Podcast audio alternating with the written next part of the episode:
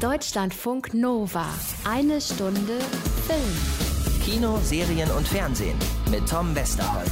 Ja, ich sag euch lieber gleich, wie es ist. Ich brauche heute von jedem von euch einen Negativtest. Ist mir egal, ob Schnelltest oder PCR, aber es wird so voll heute in eine Stunde Film. So voll. Da kann ich 2G nicht durchgehen lassen. So, und jetzt stellt euch mal kurz vor, ich hätte euch genau so vor, sagen wir mal, zwei Jahren hier begrüßt. Ne? Ihr würdet jetzt alle gucken wie ein Lama, zu Recht. Aber heute weiß jeder, was damit gemeint ist. Und das ist schon auch irgendwie ein bisschen krass. Kuschelig wird's heute deshalb, weil wir Carsten Rau bei uns haben, den Macher der sensationellen Doku Atomkraft Forever letzte Woche schon vorgestellt, weil wir Philipp Stölzel bei uns haben, den Regisseur von Schachnovelle mit Oliver Masucci und Albrecht Schuch. Ein Jahr Corona verspätet startet er diese Woche im Kino. Und weil dann auch noch Anna Wollner vorbeischaut, zum Glück, und uns noch wen mitbringt, nämlich Alan Taylor. Der hat den Prequel-Film zur Kultserie The Sopranos gedreht. The Many Saints of Newark. Auch ab Donnerstag neu im Kino und Anna erzählt, wie Film und Regisseur so drauf sind. Also, wer safe ist, darf heute gerne zuhören. Sonst noch irgendwas? Solange Wien tanzt, kann die Welt nicht untergehen. Na dann. Deutschlandfunk Nova. So, kurze Frage. Was macht man 1938 in Wien, wenn ein Landsmann mit kurzem Schnäuzer und Scheitel vor den Toren steht und ich will hier rein brüllt? Natürlich tanzen. Wien hat damals getanzt. Einfach weiter getanzt, einfach weiter gefeiert. Ich meine, als anständiger Österreicher hatte man doch wohl nichts zu befürchten. Oder wie, oder was? Diese ganzen schrecklichen Gerüchte über angeblich machtgeile und ruchlose Nationalsozialisten, das war doch alles Panikmache. Oder nicht? Ist dir jemand gefolgt? Gefolgt, ja. Ein kleiner Mann mit Schnauzer und Scheitel von rechts, ungefähr so. Josef, bitte. Spar dir deine Scherze. Die Volksbefragung ist abgesagt. Heute Nacht marschieren sie ein. Was? Im Ministerium ist die Hölle los. Bist du sicher? Die Zeitungen schreiben was ganz anderes. Falls du immer noch daran zweifelst, ob die Welt unserem Untergang tatenlos zuschauen wird. Frankreich und England halten es heute so wie du. Sie gehen einfach nicht ans Telefon. Anna und du, ihr müsst fliehen. Ach bitte. Sofort. Du stehst auf ihrer Liste. Ja, ähm. Moment mal, also wollte dieser Hitler nicht einfach nur zurück in seine Heimat, um daraus so eine Art südliche Verlängerung des Großdeutschen Reichs zu machen? Einfach nur so eine Art Landbrücke nach Italien? Seht mir bitte meinen Sarkasmus nach, aber denkt auch daran, nur aus heutiger Sicht ist es auch wirklich sarkastisch.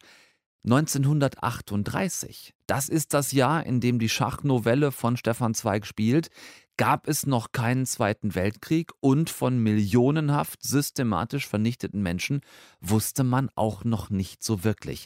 Und das ist der Grund, warum sich der Notar und Vermögensverwalter Josef Bartok hier auch diese Arroganz leistet, weil er sich weder vorstellen kann noch will, dass diese NSDAP aus Deutschland ihm irgendetwas Böses kann oder will. Selbst als er tatsächlich aufgegriffen und ins Wiener Hotel Metropol gebracht wird. Fingerabdrücke. Was ziehen Sie denn so ein beleidigtes Gesicht? Ah, schau an.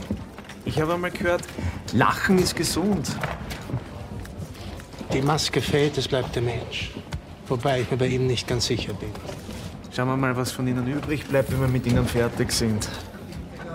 Herr Notar. Irgendwie ist das alles strange, aber auch echt nobel da in diesem Hotel. Bartok hat keine Ahnung, was die Nazis von ihm wollen.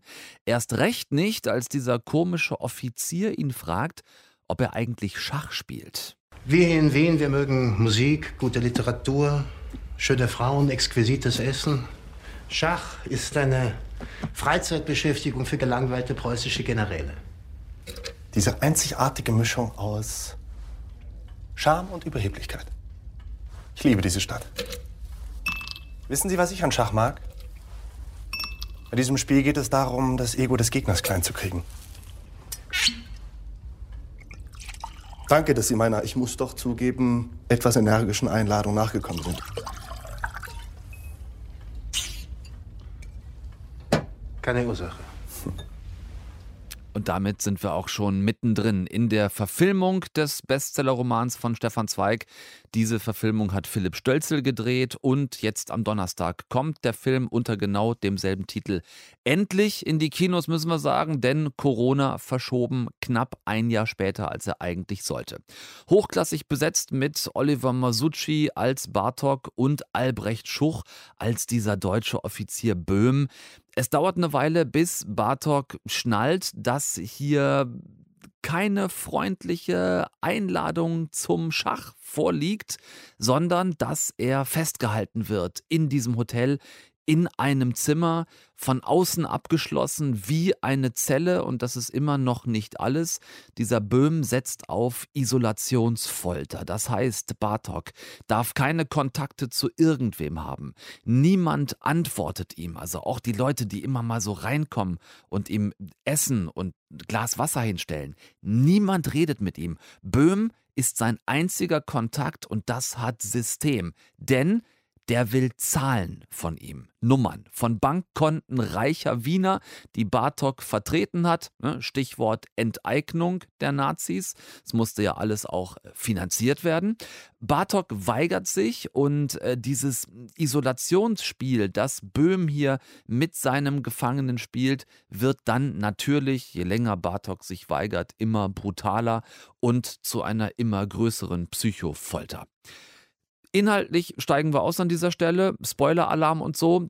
Was müsst ihr wissen, wenn ihr da ab übermorgen reingeht? Schachnovelle ist ein Kammerspiel. Es gibt wenige Sets, außer diesem Hotel Metropol eigentlich nur noch ein weiteres Set von Bedeutung. Das werde ich hier aber nicht verraten. Ähm, Masucci ist unfassbar, Albrecht Schuch auch wieder genial. Was mir allerdings gefehlt hat, ist tatsächlich, wie es der Titel so ein bisschen vorgibt, mehr Schach zwischen den beiden. Ich bin da vorsichtig oder bleibe vorsichtig wegen der Spoilergefahr. Schach spielt schon auch noch eine wichtige Rolle im Film, das ist gar keine Frage. Aber wenn ich sage, äh, mir hat das Schachspiel zwischen den beiden gefehlt, dann meine ich nicht im plakativen Sinne, dass die an einem Brett sitzen und äh, Läufer und Springer rumschubsen sollen, sondern ich hätte mir mehr Psychoschach gewünscht. Da fand ich, bleibt viel Luft nach oben, denn die Kontakte zwischen Böhm und Bartok, ähm, die sind nun mal deshalb so reduziert, weil das ja alles im Zeichen von Böhms Isolationshaft steht und nicht im Zeichen meines Wunsches nach mehr Battle zwischen Masucci und Schuch, was toll gewesen wäre. Mir hat das gefehlt, weil ich finde, es hätte sich so angeboten, bei diesen beiden herausragenden Schauspielern, die einfach vielleicht auch über die Novelle hinaus im Film noch ein bisschen mehr aufeinander äh, zu hetzen. Das ist hier sehr reduziert. Ich habe verstanden, dass das System hat und trotzdem habe ich es vermisst. Und darüber habe ich auch mit Philipp Stölzel gesprochen. Den Talk hört ihr gleich hier. Ähm, stattdessen haben wir also viel Isolation und was das wiederum mit Bartok macht, wie der mehr und mehr zerfällt. Das ist zum einen schon auch wie eben erwähnt, brillant gespielt von Masucci. Zum anderen, das finde ich genauso wichtig, aber auch ebenso brillant gefilmt vom Österreicher Thomas Kienast. Ähm, das ist ein DOP und äh, Kameramann, der unglaublich tolle Wechsel drauf hat zwischen Untersicht, Aufsicht, zwischen Vogel- und Froschperspektive, da ganz viel switcht.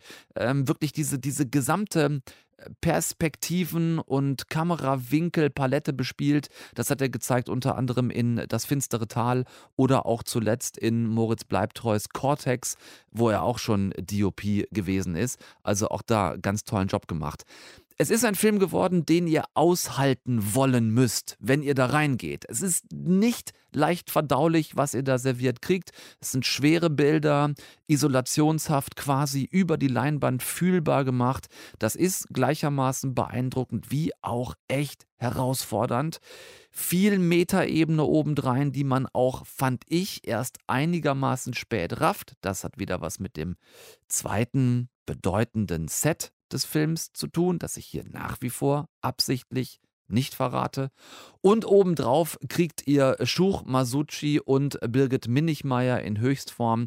Es ist definitiv ein Film zum drüber reden. Bin mir sicher, das wird denen von euch, die reingehen, auch so gehen. Und mit Philipp Stölzel, dem Regisseur des Films, tun wir das hier gleich.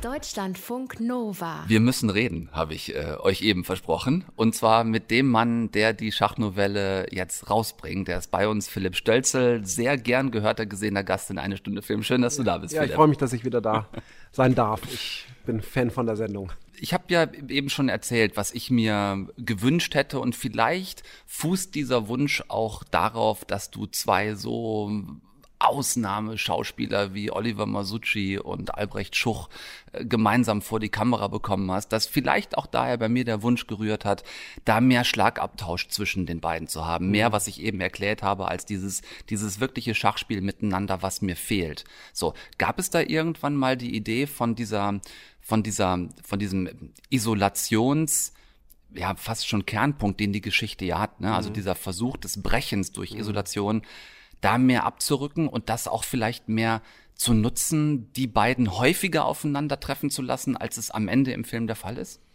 Eigentlich nicht, weil die Novelle ist ja wirklich eine Betrachtung über die weiße Folter, also dem Entzug von allen, allem, ähm, jedem Leben und was das eigentlich mit dir ähm, seelisch macht. Also das ist ein Kernpunkt der Novelle, das macht die, die ganze Barbarei dieser, ähm, ähm, dieser Geschichte so aus. Und das ist auch das, was daran so ähm, bestürzend und wahnsinnig traurig und wahnsinnig beängstigend ist. Und ich glaube, das, äh, das war für uns absolut ein Kernanliegen, sozusagen, dass wir sagen, wir porträtieren diese Zeit mit den Augen von Zweig und, und, und es ist ähm, ähm, ähm, so entsetzlich, wie Zweig es gemeint hat. So, das ist ja bei uns sogar ähm, nochmal ein Ticken extremer als in der Novelle, dass wir wirklich versucht haben, aus der Perspektive des, des, des Helden oder zentralen Charakters auch zu erzählen und mit ihm zusammen wahnsinnig zu werden und eben auch zu erzählen, was passiert eigentlich, wenn du monatelang in einem Zimmer eingesperrt bist und ähm,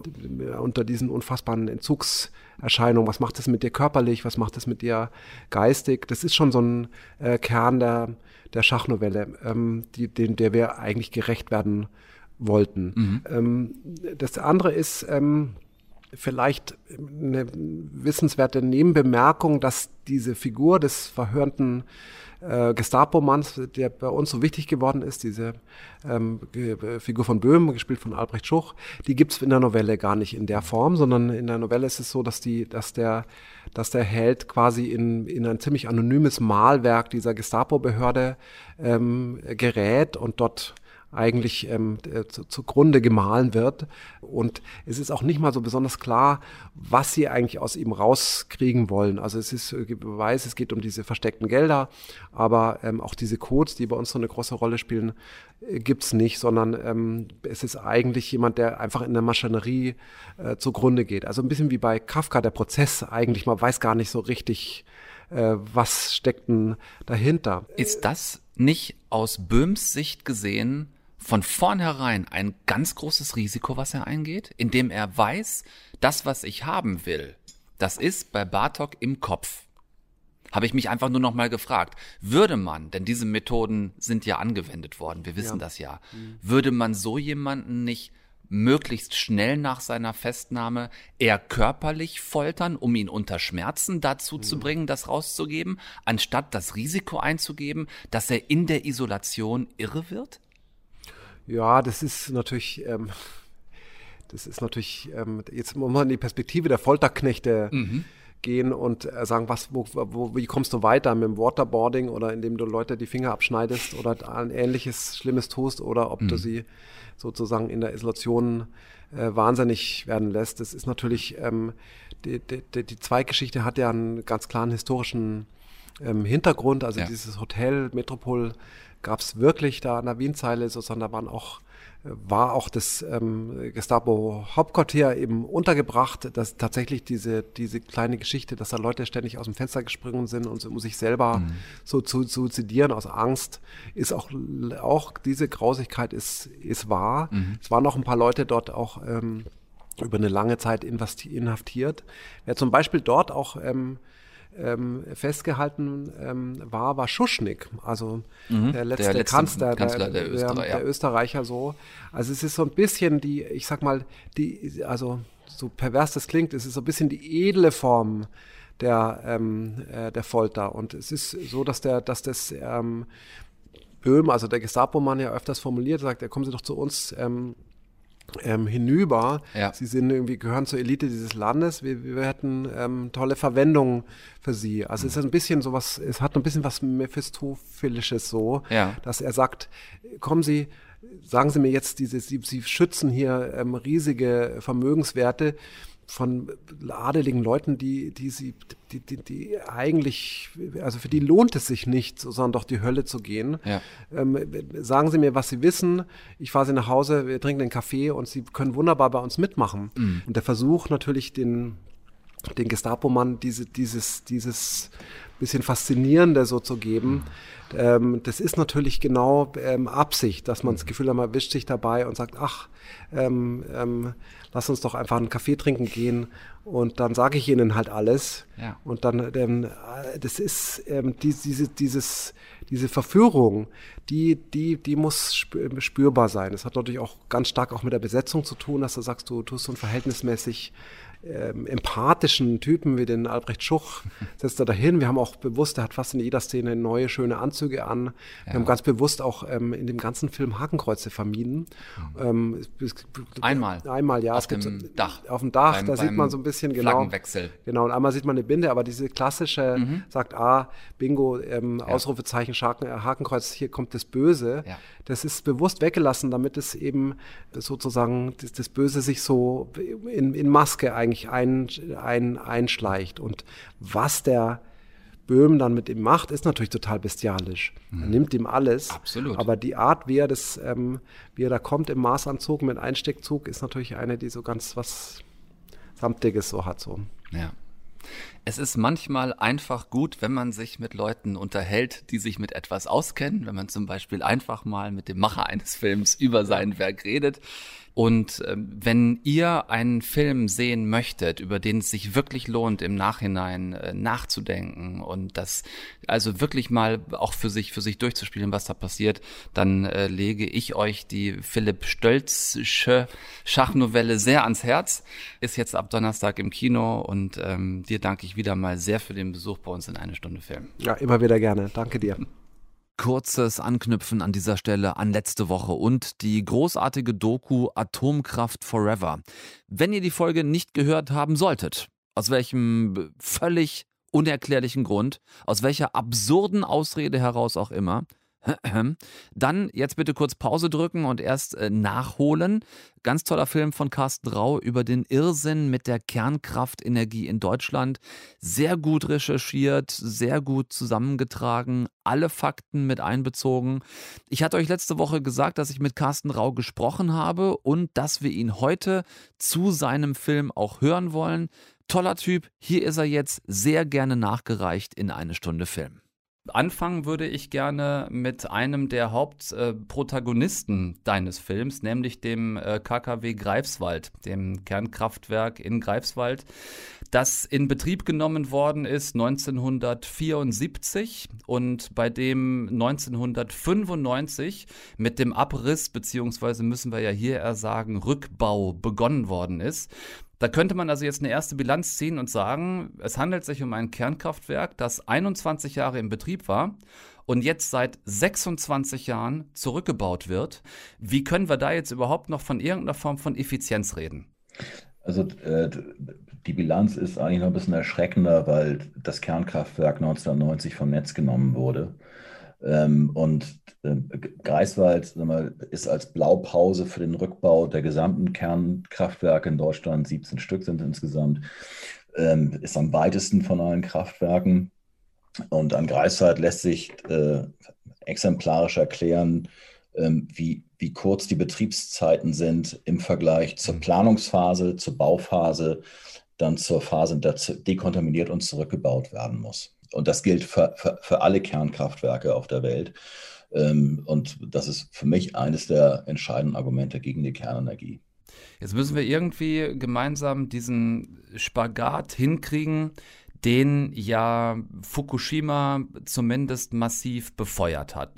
Ähm, noch 2009 hat die Kanzlerin gesagt, dass es ihr angesichts, ich gebe es mal ungefähr wieder, dass angesichts des internationalen Wettbewerbs in der Atomenergie es ihr fast leid täte, wenn wir in Deutschland darauf verzichten müssten, weil es eine Möglichkeit ist, mit relativ wenig Aufwand relativ viel Energie herzustellen und weil das ja alles so wahnsinnig sicher ist.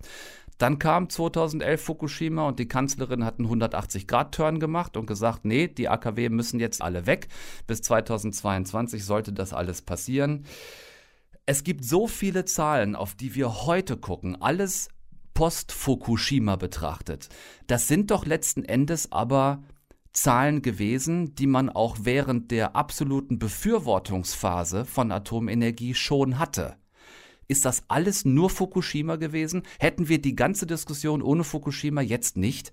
Ne, das war natürlich auch die Debatte um Gorleben. Ne? Also auf der einen Seite ist natürlich in Gorleben nicht nur die Endlagerfrage ähm, behandelt worden. Ähm, da haben sich weite Teile der deutschen Öffentlichkeit auch gegen die Atomindustrie als solche gewehrt. Hm?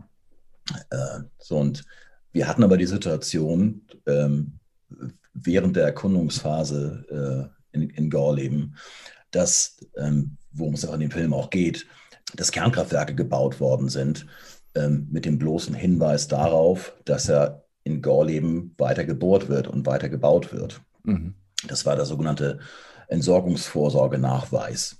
Ähm, das hat gereicht, äh, um Betriebsgenehmigungen für die Kernkraftwerke äh, zu erteilen. Und die Kernindustrie ist fest davon ausgegangen, dass in Gorleben entgelagert wird und dass wir ein Endlager haben. Dass das nicht auf einer wissenschaftlichen Grundlage äh, entstanden ist, dieses äh, potenzielle Endlager. Das steht auf einem ganz anderen Blatt. Deshalb war es insofern nicht nur Fukushima, ähm, das war natürlich auch schon die Jahrzehnte des äh, zum Teil massiven Kampfs gegen die Atomindustrie in der deutschen Öffentlichkeit. Hm. Wir haben in deinem Film die Aussage, als es äh, um das Thema geht, dass es nach wie vor im, im großen, im notwendigen Stil nicht möglich ist, Energie, die wir für den täglichen Bedarf brauchen, zu speichern haben wir diese interessante Zahlengegenüberstellung, dass es an manchen Tagen in Deutschland so ist, dass 95 Prozent des Strombedarfs über erneuerbare Energien äh, gedeckt werden können, an anderen Tagen aber nur ein Prozent. Was heißt das jetzt weitergedacht in einer Zeit, in der mehr und mehr zum Beispiel auf Elektromobilität gesetzt wird, was die zukünftige Versorgung angeht? Man könnte ja den Rückschluss ziehen, dass es ohne die Kernkraftwerke, zumindest bei der Versorgung, die wir im Augenblick haben mit erneuerbaren Energien, ganz schön eng wird, wenn wir die alle abschalten. Oder ist das ein Trugschluss? Also der Film sagt ja nicht, dass es nicht möglich ist, große Mengen an Energie zu speichern. Es ist jetzt aktuell nicht möglich. Ähm, und was der Film natürlich auch erzählt, ist, wie viel Zeit unter den verschiedenen Merkel-Regierungen verschwendet worden ist, nach Lösungen für genau diese Probleme zu suchen. Ich habe meinen ersten Film äh, zur, zur Energiepolitik 2008 gemacht. Äh, und zu der Zeit waren die Probleme exakt dieselben. Mhm. Ja. Ähm, und äh, die, die Bundesregierung steckt jetzt in ihrer Wasserstoffinitiative 9 Milliarden Euro äh, in Forschungsprojekte von 60, ich glaube 70 Initiativen, Konzernen und, und, und, und Firmen und wird gucken, was sich davon in den nächsten Jahren durchsetzt. Damit hätten wir vor 20 Jahren anfangen können und nicht erst jetzt. Mhm. Und was ganz interessant ist, ähm, die, die Netzbetreiber ähm, haben den gesetzlichen Auftrag, nicht dafür zu sorgen, dass du und ich jeden Tag Strom in der Steckdose haben. Die Netzbetreiber haben den Auftrag, für Netzstabilität zu sorgen. Also für ein, für ein ständiges Gleichgewicht von produziertem Strom im Netz und nachgefragten Strom im Netz. Und das, was der Film sagt, ist, dass es aktuell keine Möglichkeit gibt. Wir haben aber nicht mehr viel Zeit, uns genau über diese Probleme zu unterhalten und, und Lösungen zu finden. Denn, denn da ist ganz klar, die offenen Fragen, die ungelösten Probleme der Energiewende sind das argumentative Einfallstor für die Atomlobby. Mhm. Immer zu sagen, ja, wir wären ja da, um euch zu helfen. Die sind nicht mehr so blöd wie vor 15 Jahren zu sagen, Windenergie ist Blödsinn. Ja. Mhm. Die sagen heute, Kernenergie und erneuerbare Energien können noch Geschwister sein. Das Argument ist aber Quatsch, weil die ähm, Kernkraftwerke sind dafür gebaut, dass sie mit hoher Leistung durchlaufen. Ja, denn wenn die ständig hoch und runter gefahren werden, ähm, ist, der, ist der Abbrand in den Brennstäben ineffizient. Das wollen die Betreiber gar nicht. Und darüber hinaus ist der Neubau von Kernkraftwerken so absurd teuer, dass die ohnehin schon an freien Strommärkten ihr Geld gar nicht wieder verdienen können. Ähm, aber das Interesse, was Kernkraftbetreiber haben, die jetzt die paar, die jetzt noch Kernkraftwerke bauen, ist natürlich, dass die Kraftwerke durchlaufen, egal ob gerade der Wind weht oder die Sonne scheint. Eine Frage noch zu einem Thema, wo mich einfach deine Meinung auch sehr interessiert, weil sich heute gerne mal hinter dem ganzen Thema der Globalisierung versteckt wird.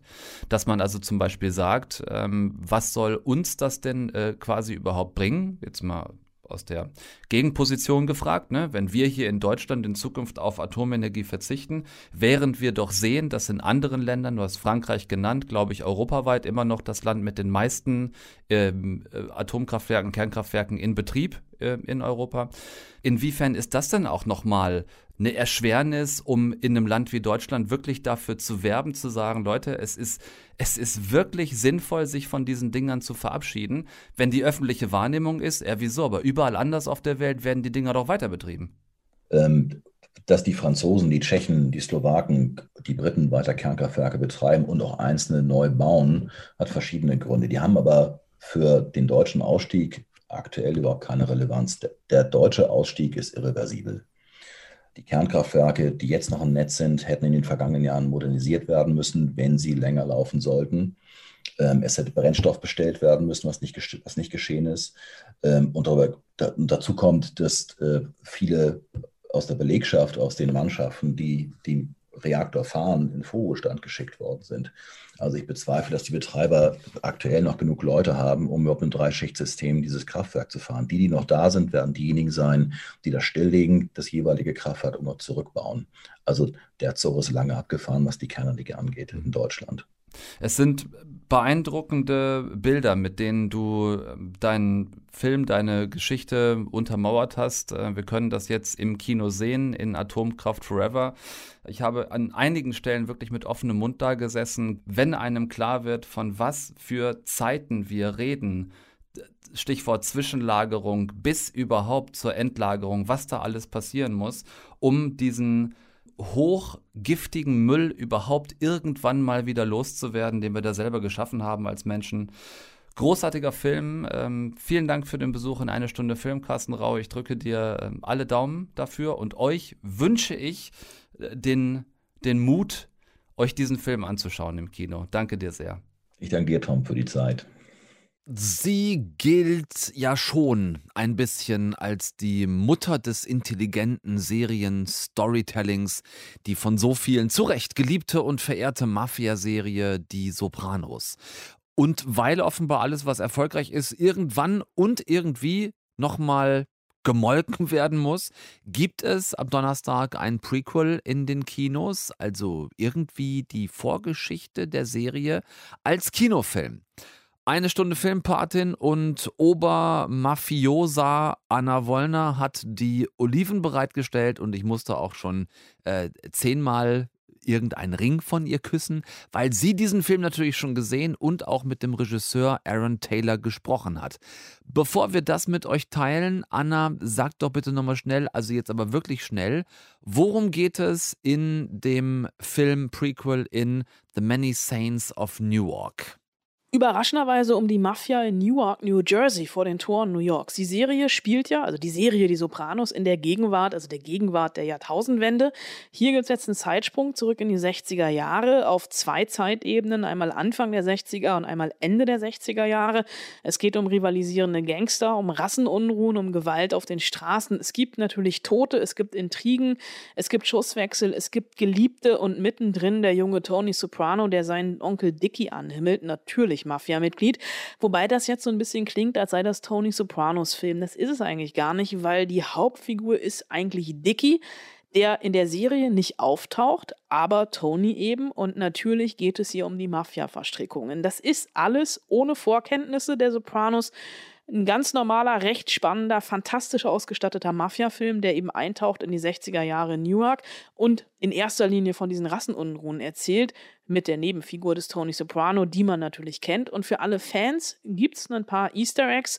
Zum Beispiel den eigentlich ja fast traurigen Fakt, dass der junge Tony, der in der Serie vom verstorbenen Schauspieler James Gandolfini gespielt wird, hier von dessen Sohn Michael gespielt wird. Und ich hatte tatsächlich, das macht der Film sehr, sehr gut, nach dem Film sehr, sehr großen Bock, die Serie nochmal zu gucken. Anna hat Regisseur Alan Taylor getroffen und der hat übrigens auch damals schon für einzelne Folgen der Serie Regie geführt. Also wollte Anna erstmal von ihm wissen, wie das jetzt eigentlich war. Quasi schon, aber auch irgendwie anders zurückzukommen. Well, it, it sort of you know came in stages. I, I, didn't even know David was developing a movie until uh, he called me and said there was a script and asked me if I wanted to read it. And then when I read it, it was very exciting because it was absolutely the same tone and the same sense of humor and the same take on a on a leading man that the show had. Uh, but it was also uh, so different. We'd gone, you know, we were going back in period to sort of what Tony considered the golden age. We were coming off the small screen where Sopranos lived onto the big screen. So the it was kind of intimidating to read it and think, okay, how do we, how do, how do I as a director figure out what was the essence of Sopranos and try and carry it into this other world because in many ways it's uh, different. I mean, it's uh, part of the charm of the show was being on a small screen and being contemporary and being um, sort of tacky with the sort of you know New Jersey style and stuff. If we were going to lose some of those things, uh, I felt like I had to figure out what Sopranos was really about and make sure we got that on the bigger screen. The show premiered nearly 20 years ago. How tricky was it to make a movie for both sides? Like people who haven't seen an episode because they lived in a ca- cave the last 20 years, and die-hard fans. That was you know probably the, the, the, clearest way to put the challenge. I, I, think that was Warner Brothers' concern too. Was um, you know, we need you to make uh, to direct a movie for the uh, fans, but we need you to direct a movie that will go beyond the fans. Um, the main solution was that we had Dicky Moltisanti, who was a character who had never been portrayed in the show, so he uh, could be created for this movie and be a standalone story because he has a beginning and a middle and a, an end um, in the movie so that allowed us to sort of be its uh, unique thing. I've only seen the movie with an audience once, but my feeling is that uh, if you've seen the show and you know it, there are all kinds of things going on that you can appreciate. But um, without that awareness, it still plays as a as a unique sort of American gangster story with a certain um, sense of tone, sense of humor that comes from the show, but you can appreciate on its own. You mentioned that the time uh, the movie plays in. Uh, what's for you the fascinating thing about recreating, especially this era? The thing that struck me the first when I read the script was that it was um, going back to that volatile year in Newark when uh, the rebellion took place, the riots took place, and and David wanted to branch outside of the Italian American gangster culture and and go into the African American experience at the same time, which is a really challenging thing to do. And you know, getting it right was uh, intimidating. And um, so I, I, think that was part of the appeal of the period was a chance to sort of look at that stuff. And it, it was very strange to make the movie because we made it and then we shut down for COVID, and then the George Floyd story uh, happened in America, and the Black Lives Movement um, exploded. So the movie was made in one time in a way and released into a different world. And so I was anxious about how that would play, but I think it wound up being probably one of the strongest things about the movie is that it sort of it takes that stuff on. One spectacular thing about the movie is that the young Tony is played by Michael Gandolfini, the son of uh, the late James Gandolfini. How was it working with him and how difficult was it even to get him? To play the part. I've heard since then that he it was hard for him to decide to do it, but but by the time he came to audition for me, he'd already made that decision. So I I didn't see the agony that he, that he went through in having to. But I was wary of it for a few reasons. I, I'd never seen him act, so I I, I was I needed to prove to myself and, uh, that he could do it. But also I was wary of of his emotional journey because that's a lot to ask of him to to take it on. and then when he came into audition, he did great. And then there was this very beautiful moment when we had a dinner right before we started shooting where he stood up and he said, I want to thank everybody for giving me this chance to say hello to my father again and goodbye again. And uh, it was so beautiful. It's sort of it's as though he the, the film sort of became a family around him as we made the movie. Um, and it was one of the few things that seemed clearly like the right choice to to ha- have him do it. It was good for him and it was good for the movie. Uh, thank God. Weil viele da gerade drüber reden, gibt es das heute von mir als Schlusswort. Will sagen, ich habe mir auch diese Doku auf Netflix angeguckt, die gerade in aller Munde ist oder zumindest in vieler Munde und die ganz einfach nur Schumacher heißt. Fast zwei Stunden lang ähm, Interview und Archivaufnahmen aus der beeindruckenden sportlichen Karriere von Michael Schumacher. Alle seine sieben Formel 1 WM-Titel werden natürlich abgebildet vom ersten 1994 mit Benetton Ford bis hin zum letzten 2004 mit Ferrari. Auch danach noch das äh, Comeback, was er dann bei Mercedes hatte ich bin, ich bin oder versuche vorsichtig zu sein in der Bewertung dieser Doku, äh, weil ich mitbekommen habe, dass viele davon sehr berührt gewesen sind. Das hat mir ehrlich gesagt ein bisschen gefehlt. Es ist vollkommen klar gewesen seit Jahren schon, dass aus Michael Schumachers aktuellem Privatleben einfach nichts an die Öffentlichkeit dringen soll. Das ist eine Form von Privatsphäre, Respekt, den man natürlich jedem Menschen schuldet, der das so möchte. In dem Fall auch Respekt vor der Familie. Ähm, seine Frau Corinna ist Gegenstand der Doku, auch beide Kinder, Mick der mittlerweile äh, selber Formel 1 fährt und auch Gina, die Tochter, die ähm, natürlich genauso nichts zur aktuellen Situation erzählen. Es gibt so ein paar kleine Hinweise. Mick, der als jetzt mittlerweile auch äh, Formel 1-Pilot Sachen sagt, wie, dass das natürlich etwas wäre, worüber er sich gerne mit seinem Vater austauschen, gerne mit ihm darüber reden würde und dass das ja nun mal nicht geht in der Form. Davon könnte man was ableiten. Ähm, ansonsten muss ich sagen, sind das Bilder, die jeder Mensch, der Michael Schumachers sportliche Karriere verfolgt hat, letzten Endes kennt. Also ich habe eigentlich nichts in dieser Doku gesehen oder erfahren, was ich nicht schon vorher gewusst hätte. Insofern ist es vielleicht ein Film, der im Augenblick ganz gut ist für Leute, die sagen, ach Mensch, ja stimmt, Michael Schumacher gab es ja auch mal, da war ich damals nicht interessiert genug oder vielleicht auch noch zu jung, um das irgendwie ähm, mitzukriegen, so was da genau gewesen ist ähm, dann ist es vielleicht interessant. Ansonsten aus meiner Perspektive kann ich euch nur sagen, als jemand, der das damals schon sportlich mitverfolgt hat, ähm, setze in Klammern gern dahinter meine Einstellung zu ähm, ja, einer Sportart, die äh, zum Großteil aus ähm, massiv Sprit schluckenden Verbrennungsmotorrennen besteht, hat sich durchaus geändert. Damals habe ich das sehr verfolgt und für mich gab es ehrlich gesagt nicht wirklich irgendwas Neues über Michael Schumacher. Insofern fand ich das jetzt nicht so wahnsinnig gewinnbringend, sich das anzugucken. Und ähm, auch nochmal so wahnsinnig berührt hat es mich ehrlich gesagt auch nicht. So sehr mir natürlich das Schicksal, was ihm widerfahren ist durch diesen äh, schlimmen Skiunfall 2013, äh, natürlich in der Sache auch sehr berührt und, und mir sehr leid tut. Überlegt euch, ob es euch ein Blick wert ist. Ähm, ihr könnt ja reinschauen, muss ja nicht zu Ende gucken. Wenn ihr Netflix habt, äh, Schumacher, wie gesagt, jetzt draußen auf Netflix. Ich wollte es erwähnt haben. Damit Schluss für heute. Tom Westholt ist raus. Ich wünsche euch ähm, einen schönen Abend, eine schöne Woche. Bis nächsten Dienstag. Wir uns gerne wieder hören. Macht es gut. Nächste Woche ist James Bond bei uns. Selbstverständlich. Was habt ihr denn gedacht? Guckt nichts, was ich nicht auch gucken würde in der Zwischenzeit. Lasst es euch gut gehen. Ähm, bis bald und tschüss. Deutschlandfunk Nova. Eine Stunde Film. Jeden Dienstag um 20 Uhr. Mehr auf deutschlandfunknova.de.